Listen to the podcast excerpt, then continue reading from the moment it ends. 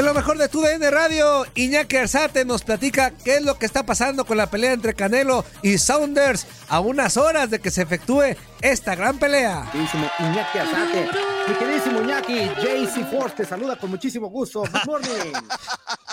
good morning, good morning, JC. ¿Cómo anda Andrea Zuli? Eh, buen día, buen día. Se lo merece, se lo merece el innombrable. Sí, sí, sí. Oye. Iñaki, Iñaki, No, ¿te gusta no. cómo te mando mensajitos así de una forma romántica y amable?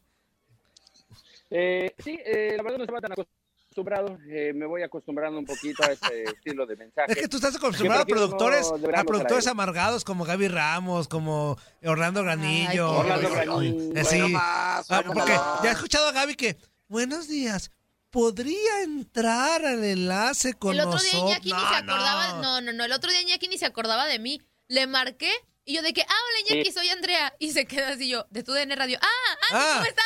ah, Y la yo, chavita ok. que entra ahí Ah, al esa, programa. la que está. No, Y dice, ah, eres tú, Lo- lo ah, eres tú. Ah, sorry. no, lo acepto, no, lo acepto, lo acepto. Eh, ustedes sabrán que las actualizaciones de los teléfonos a veces borran las agendas.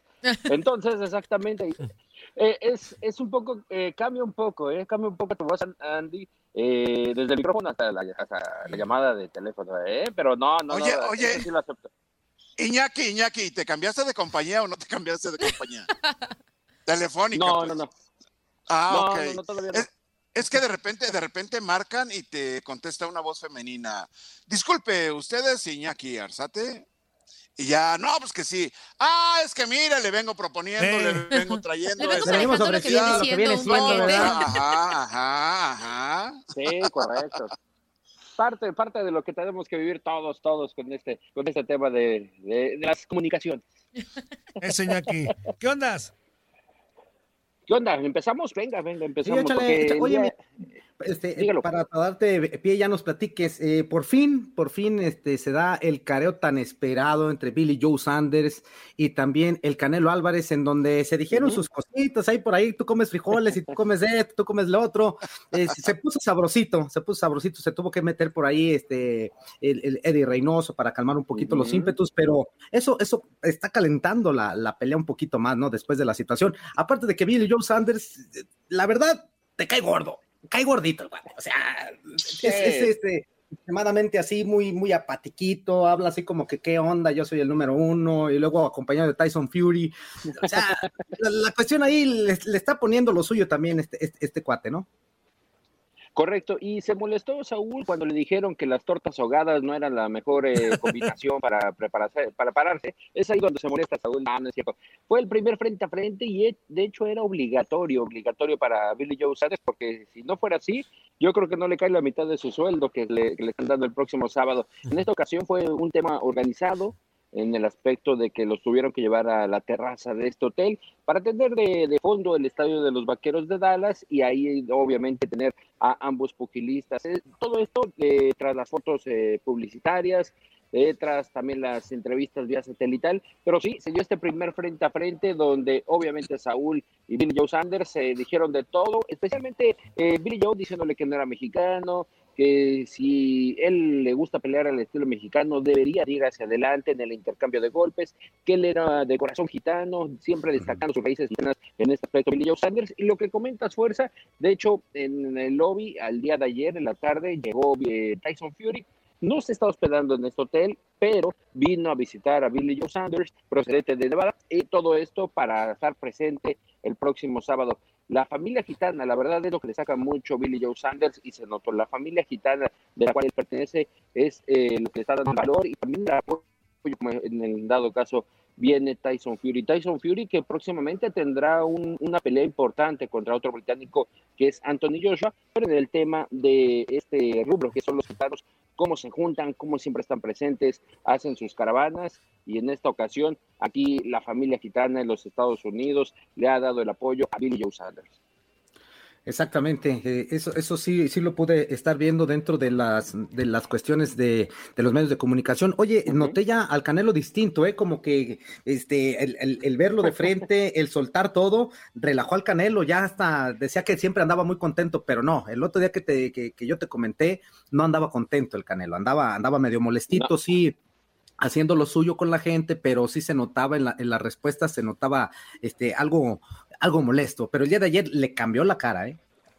Concuerdo, y especialmente porque desahogó esa parte de los sentimientos, de todo lo que traía respecto a este tono que lo dejaron vestido y alborotado en el estadio de los Vaqueros de Dallas, cómo viene a expresar esas, eh, eh, esas palabras donde expresaba todo lo que traía por dentro, especialmente y lo comentaba ayer en esta entrevista con Carlos Aguilar y Lindsay Casinelli, tenía las ganas de decir hasta las malas palabras en inglés, ¿no? Dice, me desahogo tratando de, de también poner mi, eh, marcar su terreno, en este caso contra Billy Joe Sanders, en lo que fue este primer frente a frente, que el día de hoy voy, vamos adelantando, conferencia de prensa, y se realizará, yo creo, un segundo frente a frente, donde obviamente, como lo comentaban, tendrá que estar pendiente la seguridad de, de los dos campamentos, tanto los entrenadores Mark Tips como Eddie Reynoso, para separarlos, porque yo creo que sí, llegarán a punto tal vez de unos, de unos empujones por lo menos. Oye, Iñaki, Oye, Iñaki sí, es un gusto saludarte, la verdad que bueno,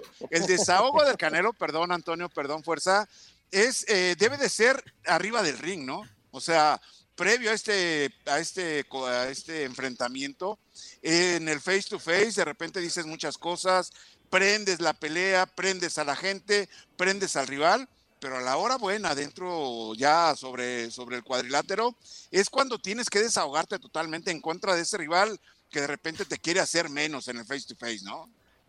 Correcto, y, de hecho Saúl eh, venía con esta presión también de todo lo que se había suscitado durante las últimas semanas, donde eh, después de esta entrevista que da a Graham eh, Beringer, uno de los periodistas en Estados Unidos, donde destaca el tema del secuestro de su hermano, el tema de sus finanzas, venía con toda esta presión del tema del COVID, que también se lo tuvo muy reservado Canelo, que en enero sufrió COVID previo a la pelea con Avni Gildirim y de hecho ayer en el momento que se le quiere tocar ese tema de saber qué sucedió posterior a lo del secuestro, posterior a lo del COVID-19, dice ya no tocaré ese tema, pero sí, es un tema que debería Saúl en este caso desarrollarlo arriba del ring, que como lo decimos, creo que cambiará el ring, ya no será un ring de 6x6, sino será todo el emparrillado de los vaqueros de Dallas, para esta pelea con Billy Joe Sanders. No, no, no. Se quedó, al final de cuentas en un ring de 6 por 6 metros. Eh, se estableció después de que fue, fue el punto de lanza que estuvo marcando la diferencia y que originó toda esta polémica, ¿no? Exactamente. Mira, vamos a escuchar precisamente a Canelo en la entrevista que ya mencionabas con Carlitos Aguilar y Lindsay Casinelli. Vamos a escuchar lo que dijo acerca de, expresarse en inglés y muchísimas cosas más. A ver. qué chido se siente decir malas palabras en, inglés, responderles en, inglés malas palabras. Eh, la verdad es que siempre he sido tranquilo y no me gusta eh, ahora sí que el estar ofendiendo. No. Porque no, pues no tiene caso, ¿no? Pero no soy una persona que se deja. Ajá. Entonces también, también Es como Antonio, es como Antonio. Pero al final de cuentas, todo, todo sigue siendo tranquilo, normal, pero se siente, se desahoga, uno, se desahoga uno diciendo malas palabras en inglés. Oye, Saúl, eh, eh, platicamos con eh, Tom Sanders, el papá de, Billy Joe y no, nunca tuvo una razón clara para, para, pedir lo que estaba pidiendo. Es decir, a mí me parece que te estaban queriendo reventar. ¿Se te están metiendo en la mente o es...? No, es parte de... También me estoy, me estoy divirtiendo con ellos. Perfecto. Es el tipo de, rival que de repente necesitabas en este momento de tu vida porque pues es fanfarrón. Sí. Y, ya dijiste que eso te incita a quererle dar. Vamos a ver una pelea ah, explosiva de parte del Canelo. Ah. Eh, lo que pasa que esto, si no mal recuerdo, desde hace cuatro años está diciendo mucho, hablando mucho y diciendo que conmigo y todo eso. Entonces ahora está ya y y ahora ya a pocos días y hablando, pues sí me, me incita a querer, a querer Bueno, pues ahí escuchamos al Canelo, que, ya se escucha diferente, amigo. Te digo, ya, este, ya hasta se ríe, ya está hecha chiste y toda la onda, ya tuvo el careo, ya tuvo ese desahogo que necesitaba y ahora sí ya concentrarse al 100% para el próximo sábado. Habrá conferencias de prensa previas, estará el pesaje, pero seguramente toda, toda la mentalidad de Canelo estará ya el sábado. Y que fíjate al grado del desahogo que ya se encuentra Canelo tan cómodo, que saliendo de esta entrevista que tuvo con nuestros compañeros, se encontraba Leo Raño, Ricardo Finito López y saluda obviamente de campeón a campeón, eh, Canelo al Finito, y le dice el Finito, a ver si tanto te gusta el golf, dime por qué son 18, 18 hoyos con los, eh, eh, de los que integran toda la ruta del golf, y le dice, bueno, ya que se refiere al tema de los whisky, ¿no? Que son una botella que valía a 18, a 18 shots de whisky y es ahí donde reta hasta el mismo Leo Raño le dice, ¿sabes qué? Pues vamos a echarnos acá, ¿cuál es tu handicap? Eh, más 10, menos 10. Y ahí estaba, estaba agradable Saúl después de, de esta entrevista y después de todo lo que se originó el día martes con la ausencia de Billy Joe Sanders, con el tema del ring, la el tema de la carne también fue fundamental. El de la Se volvieron carne. a sacar el tema de la carne después de ese consumo que le registró clenbuterol en la sangre. Exactamente, pues muchísimas gracias, mi queridísimo Iñaki. Vamos a estar muy pendientes el día de mañana a ver qué sale eh, al transcurso del día. Ya estaremos platicando el día de mañana. Aquí, ¿qué onda con Canelo y Billy Joe Sanders? Muchísimas gracias, amigo.